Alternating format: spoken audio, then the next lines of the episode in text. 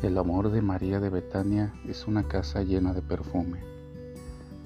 Hay gestos y gestos, si bien algunas actitudes son de lo mismo de lo mismo, hay otras que despiertan una verdad incuestionable. Algunos lo hacen por las apariencias, otros lo hacen por amor. Algunos lo hacen por la fotografía, otros lo hacen por generosidad. Y hay un abismo que separa estos gestos.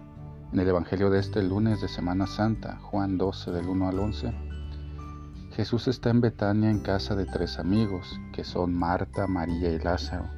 Mientras está en la mesa con Lázaro y Marta, que está sirviendo la cena, María toma medio litro de perfume muy caro de nardo puro y comienza a ungir los pies de Jesús y luego a secarlo con su cabello. Es un gesto de amor muy sensible María sin decir una palabra reconstruye los sentimientos que tiene por Jesús. Por otro lado está Judas que al ver la escena comienza a dictar su justicia.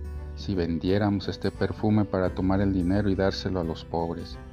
Judas nunca se había preocupado por los pobres y robaba de la caja común que tenían con los discípulos porque él era quien la cuidaba.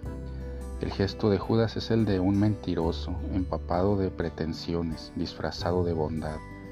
El gesto de María hace alusión a la muerte de Jesús. No se podía contar con el cuerpo de quien moría crucificado en la cruz, por lo que no, no había unción ni sepulcro. Se convertía en comida para los pájaros que ya esperaban a los que estaban colgados en la montaña. María anticipaba, anticipa lo que podía pasar después. Por eso su sensibilidad es también escuela del futuro, porque logra algo que aún no había sucedido. María de Betania es la mujer del gesto silencioso y verdadero, de los signos que recrean el amor y sanan las heridas. Con ella queremos pedir la gracia de reflexión ante los dolores y las cruces del mundo.